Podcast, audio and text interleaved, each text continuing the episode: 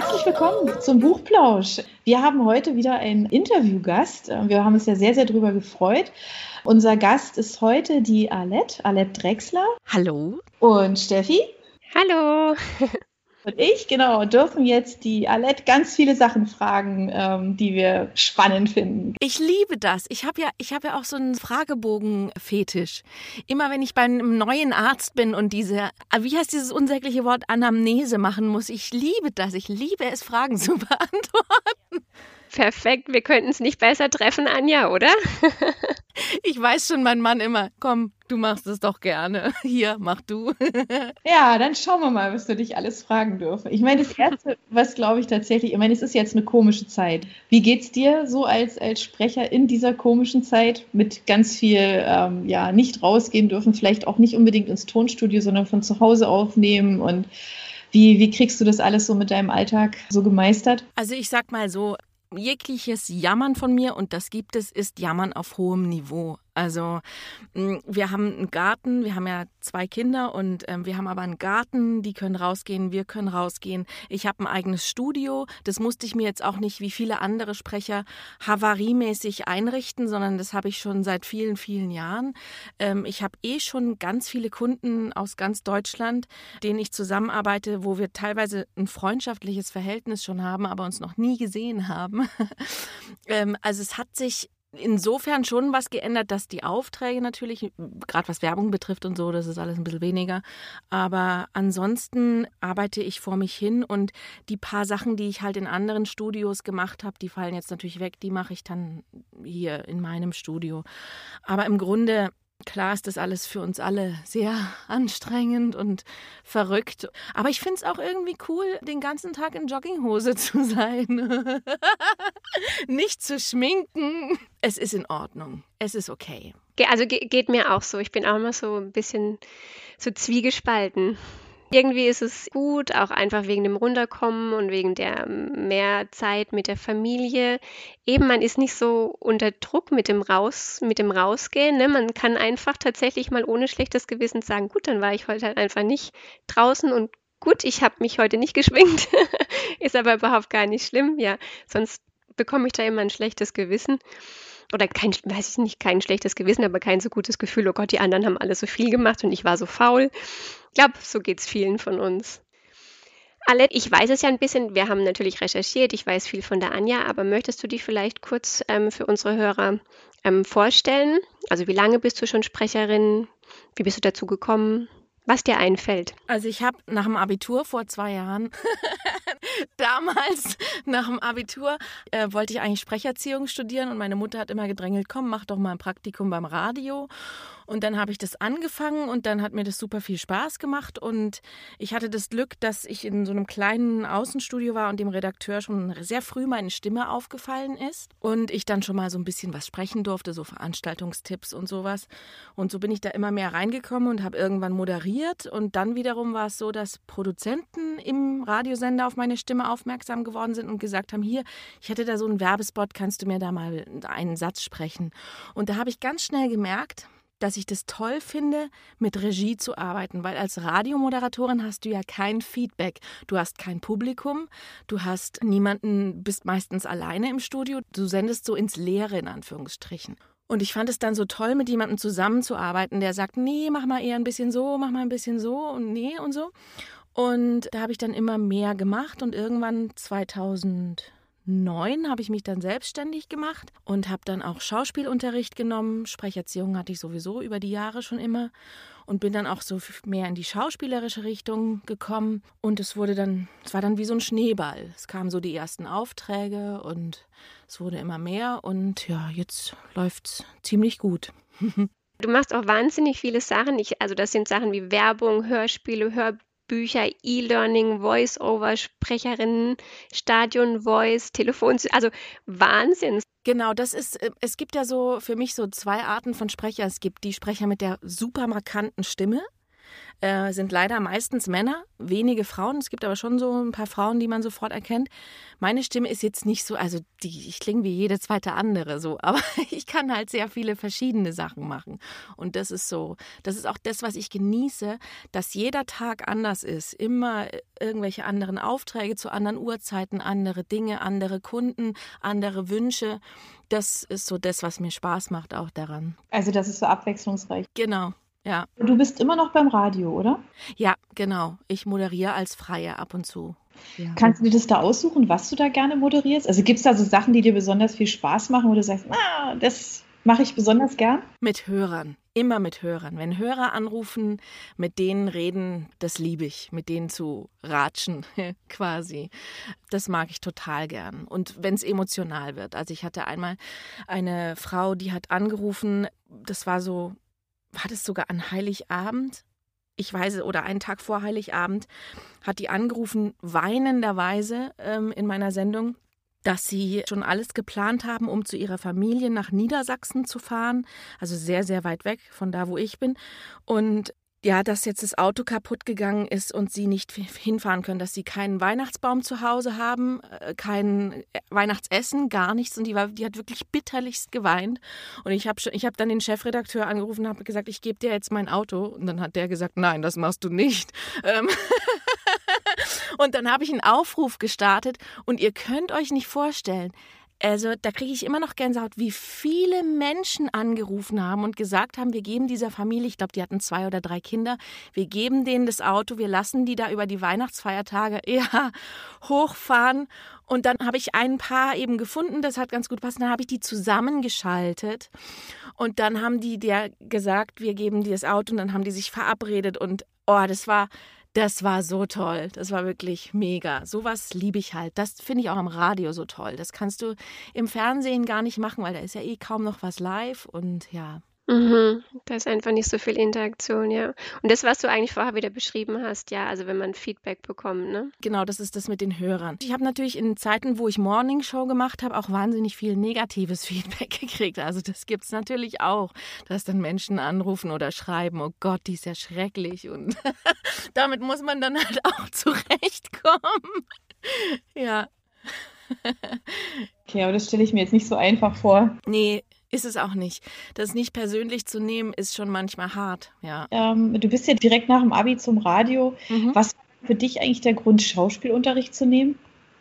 Das ist ja dann doch was anderes, ne? Das ist ja dann ja. doch Publikum, Richtung gesehen werden. Ja. Ist es das, was du, was du vermisst hast am Radio? Ja, wahrscheinlich schon. Also, dass man eben nicht gesehen wird und auch niemanden sieht, ähm, ist schon was, was ich vermisst habe. Ähm, und wenn man Sprecher werden möchte, sollte man Schauspielunterricht auf jeden Fall haben. Vor allem, wenn man in Richtung Synchronsprechen gehen will dann sollte man Schauspielern können. Das ist ganz wichtig. Ähm, und ich finde, jeder Sprecher sollte am besten ein bisschen Schauspielunterricht gehabt haben, um da einfach so ein paar Instrumente zu haben. Aber klar hatte ich schon auch den Traum, irgendwie vor die Kamera zu kommen, als ich noch jung war, damals. Aber ja, nee, ich bin so, wie es jetzt ist, auch total glücklich. Es hört sich auch so an. Ich finde, das hört man. Ja, dass du da Spaß dran hast, auf jeden Fall ähm, an dem allen. Das hört man auch an deiner Stimme. Ähm, wir fragen auch immer die Sprecher, mit denen wir uns unterhalten, wie sie ihren Sprecherstil beschreiben würden. Weil, ja, du hast vorher auch schon gesagt, also man, es gibt sehr markante Stimmen und Stimmen unterscheiden sich einfach. Also ich bin auf jeden Fall vielfältig, würde ich sagen. Sprecherstil. Ich bin so ein Aussprache-Nazi. Mir ist Aussprache ganz, ganz wichtig. Es gibt doch jetzt diese komischen Videos, wo Menschen sich leise Geräusche anhören zur Entspannung. Ich, ich weiß jetzt nicht, wie das heißt, das hat irgendeinen Namen. Und die hören sich irgendwie wie, wie einer macht zum Einschlafen. Und ich könnte das halt mit einem Sprecher, der eine für mich perfekte Aussprache hat, da könnte ich mich reinlegen. Mal eine Zeit lang wollte ich mich so super duper mäßig informieren und habe äh, einen Radiosender gehört, ein Inforadio. Aber ich habe nichts vom Inhalt mitbekommen, weil ich mich nur auf die Sprecher und den Sprecher äh, konzentriert habe. Und das ist so bei mir, das ist mir ganz wichtig als Sprecherin, dass die Aussprache gut ist und sauber ist. Ich finde natürlich immer was selber, was ich nicht gut finde, aber das ist mir so wichtig. Ansonsten Sprecherstil, das müsst ihr ja sagen, ihr habt mich ja gehört. Bevor ich dich dazu frage, ähm, tatsächlich ja, also das ist, glaube ich, wirklich schwierig, also den eigenen Stil zu beschreiben mit ja. Wenigen Wörtern. Vor allem, wenn man, wenn man so offen für die verschiedenen Themen ist, weil ja. man ja ganz mhm. viel Farbe halt reinbringen, dann ist es, glaube ich, schwer, schwer zu fassen. Aber ich gebe dir recht, es gibt aber Sprecher, die sich tatsächlich also auf einen, auf einen bestimmten Typ irgendwie festlegen, mhm. auf eine bestimmte Art. Mhm. Vor Männer, glaube ich auch, also die ja. man auch sofort wiedererkennt, ja. ähm, aber auch immer sofort einordnet in ein bestimmtes Genre oder eine bestimmte Art von Büchern, ja. Aber das wollte ich jetzt, bevor ich dazu zu den, zu den Hörbüchern komme, ganz kurz noch einhaken, fragen, wo du hast gerade gesagt, du liebst es, wenn jemand perfekt ausspricht, also mhm. also dass du reinlegen kannst. Hast du da mal ein Beispiel? Wer das wollte ich auch fragen, ja, hätte mich auch super interessiert, interessiert mich auch mega, ja. Christoph Maria Herbst, mit dem ich ja schon ein paar Mal gearbeitet habe, also die Aussprache ist einfach perfekt. Und dann gibt es noch, das ist jetzt, war jetzt kein Sprecher, sondern ein Sänger, äh, Roger Cicero. Das ist überhaupt nicht meine Musik gewesen, überhaupt auch nicht meine Stimmen, äh, gar nichts, aber ich kann mir das so gern anhören, weil der so perfekt, das S ist perfekt und die, und die Vokale sind perfekt. Das ist was ja. Spezielles, gell? Ja, ist auch ein Fetisch, wie mit den Fragebögen. Das mag ich total. Und genauso übrigens rege ich mich fürchterlich auf, wenn ich jemanden höre, der das nicht hat. Also da, da könnte ich ja an die Decke gehen. Wir sind froh, dass wir dich haben, also für so perfekt, ähm, also mit deinem Perfektionismus. Um Gottes Willen, ich will jetzt nicht sagen, dass ich perfekt spreche, gell? nicht, dass das falsch rüberkommt. Für uns schon, ja. Sonst hätten wir dich nicht ausgewählt, ja. Jetzt sagen so extrem nah dran, oder wie? Wir sind, wir sind ganz arg froh, übrigens ähm, die Autorin auch, mhm. über die ersten zwei Bücher der Reihe im Auftrag ihrer Majestät, die du ja, ja. für uns ähm, da schon eingesprochen hast. Das Interview mit der Riss Bone, das kommt natürlich auch im Buchplausch. Ähm, mhm. Und die hat uns äh, erzählt, dass äh, verschiedene Szenen in der königlichen Spionin ihr selber passiert sind. Aha. Muss ich dir jetzt einfach noch weitergeben, weil wir beide, Steffi und ich, haben gesagt, was, das ist hier wirklich passiert. Welche denn? Ja, der Besuch bei der Königin zum mhm. Beispiel. Ach, tatsächlich? Deswegen weiß sie so, wie das abläuft. Noch eine zweite Szene, war das die mit der Culotte? Ja, wo sie als Mannequin da dieses mhm. genau, und diesen Fauxpas hat dann, genau, ja, genau. Das ist ja auch wirklich in echt passiert, ja. Also alle, die jetzt zuhören und nicht wissen, von was wir reden, ihr müsst euch dieses Hörbuch anhören, ja. Oder das Buch lesen.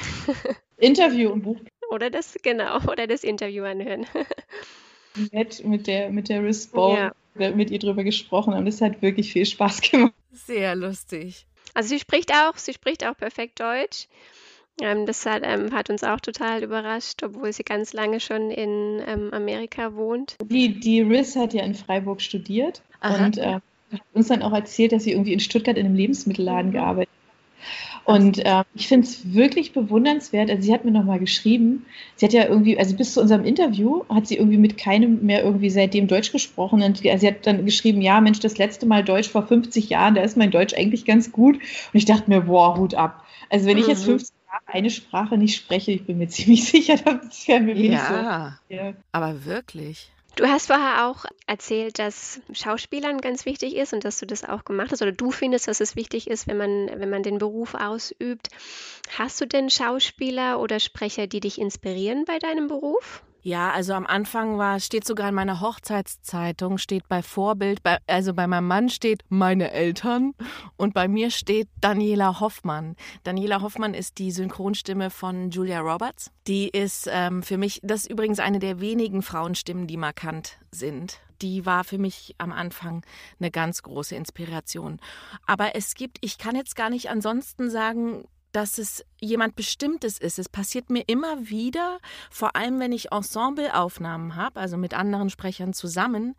Jetzt gibt es so ein Hörspiel, das heißt Ghost Sitter, da werden fast alle Sachen zusammen aufgenommen. Nicht so, wie es heutzutage üblich ist, jeder macht seinen Part und dann wird es zusammengeschnitten, sondern wir nehmen wirklich zusammen auf.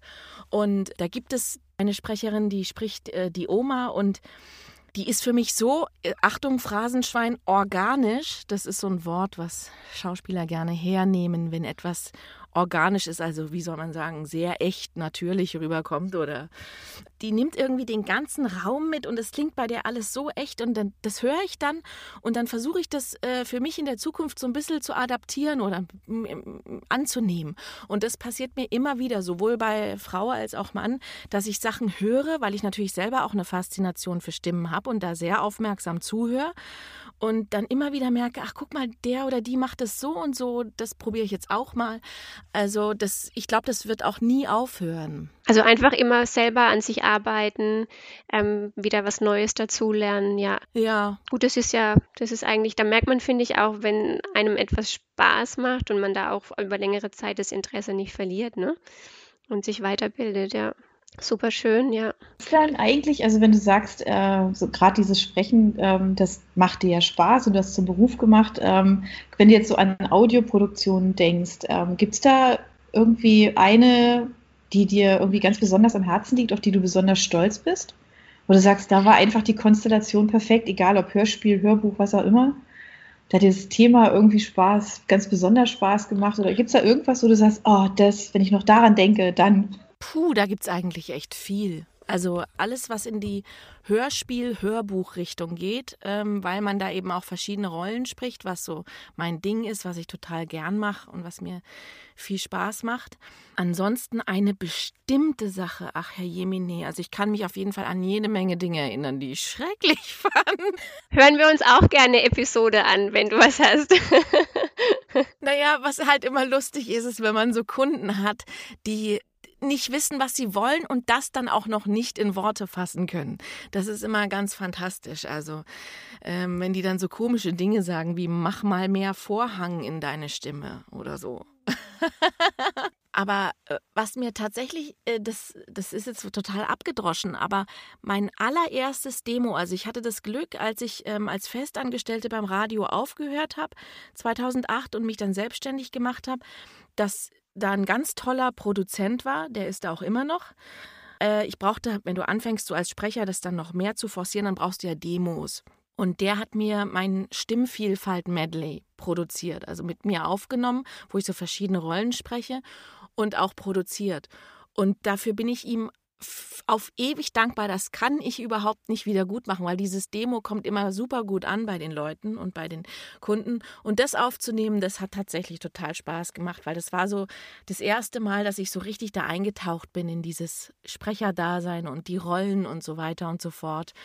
Und äh, dann habe ich mal ähm, fürs Synchron eine ähm, Liebesszene synchronisiert, also so ein bisschen. Ähm, also nicht, äh, nicht irgendwie aus komischen Filmen. Das war eine Sitcom, also nicht falsch verstehen. Aber das war eine Liebesszene und das fand ich irgendwie auch total lustig. Vor allem dann anzuschauen, wie das dann einfach passt und wie das wirklich so wirkt, als wäre ich das. Und ist es bei deiner Familie auch so, das haben wir jetzt auch schon gehört von Sprechern, dass die dich manchmal gar nicht erkennen? Ja, Immer. Es gibt diese zwei Typen. Es gibt diese Typen, denen du was schickst, also sowohl Freundeskreis als auch Familie, ähm, denen du was schickst und die sagen, was? Oh, da kenne ich dich ja überhaupt nicht. Dann gibt es diese Menschen, die was hören, gar nicht wissen, dass du es bist und sagen, du sag mal, kann es sein, dass du das und das gesprochen hast? Da habe ich dich gehört. Ähm, und das stimmt dann auch. Oder es gibt meine Mutter, die sagt, ah, jetzt, die My Müsli Werbung, das bist du und ich. Nee. okay, lustig. Sehr gut, ja. Also es ist auch für mich immer noch, ich meine, Anja, die ist ja auch ähm, viel tiefer drin in dem Thema als ich. Ähm, also für mich war es total faszinierendes, was ihr da leistet als Sprecher einfach. Dieses Unterschiedliche, diese Vielfalt. Und das in diese Rollen schlüpfen, ja, das ist echt ja, einfach besonders. Ich habe das tatsächlich, Achtung, jetzt wird es mega peinlich, aber ich erzähle es jetzt einfach. Ich saß mit meinem Mann im Auto, da habe ich bei einem Radiosender gearbeitet, den ich jetzt lieber nicht nenne. Und wir fuhren im Auto und ähm, es war, keine Ahnung, 23 Uhr irgendwas. Und ich höre so die Moderatorin denke, wer ist denn das? Die klingt ja mega gut. Wir haben doch so eine gute Moderatorin gar nicht. Und habe lauter gedreht. Dann war das eine Aufzeichnung von mir. man kann mir noch nicht mal was vorwerfen, weil ich wusste es ja tatsächlich nicht. Aber ich weiß, dass der Sänger von Aerosmith in einem Interview mit seinem Bandkollegen äh, genau das gleiche Erlebnis hatte. Die, die, die wurden irgendwie interviewt und dann sagt er auf einmal, heißt der Steve Tyler oder Steven Tyler? Ich kann es mir nie merken. Dann sagt er plötzlich, was ist denn das für ein Song und so. Und dann sagt sein Bandkollege, sag mal, geht's noch? Das ist von uns. okay. Und es heißt auch, wenn du dich nicht wiedererkannt hast und es sehr gut fandest, dass du schon, also deine Kriterien ja erfüllen musst, die du selber an dich stellst. Ja, scheinbar. Also auch was Gutes. Jetzt hast du auch gesagt, du machst super viele Sachen, viele unterschiedliche Sachen. Gibt es denn ein Projekt, wo du noch sagst, also da träumst du davon oder das würdest du dir wünschen umzusetzen? In jeglicher Sparte es gar nichts Spezielles? Ein Kinofilm synchronisieren fände ich schon das fände ich schon toll. Äh, also ich habe jetzt schon sehr, sehr lange keinen Synchron mehr gemacht, muss ich dazu sagen, weil das ist nochmal so ein bisschen so eine eigene Welt, die, die es da gibt. Also das ist nochmal von vielen anderen Sprechern unabhängig. Sind ja auch oft gar nicht Sprecher, sondern wirklich Schauspieler, die das machen. Die nennen sich ja auch Synchronschauspieler, nicht Synchronsprecher. Das fände ich schon ziemlich toll. Jetzt wollte ich gerade sagen Live-Hörspiel, aber damit meine ich nur, dass ich ein Live-Hörspiel gerne nochmal machen würde, weil das habe ich nämlich gemacht und das also das zu wiederholen, fände ich ganz toll. Ein Live-Hörspiel auf einer Bühne. Ähm, die Geräusche wurden live mit irgendwelchen Gerätschaften gemacht und wir haben gesprochen und das ist was ganz, ganz Tolles. Überhaupt Ensemble, also mit Ensemble meine ich jetzt nicht im Synchron ist Ensemble.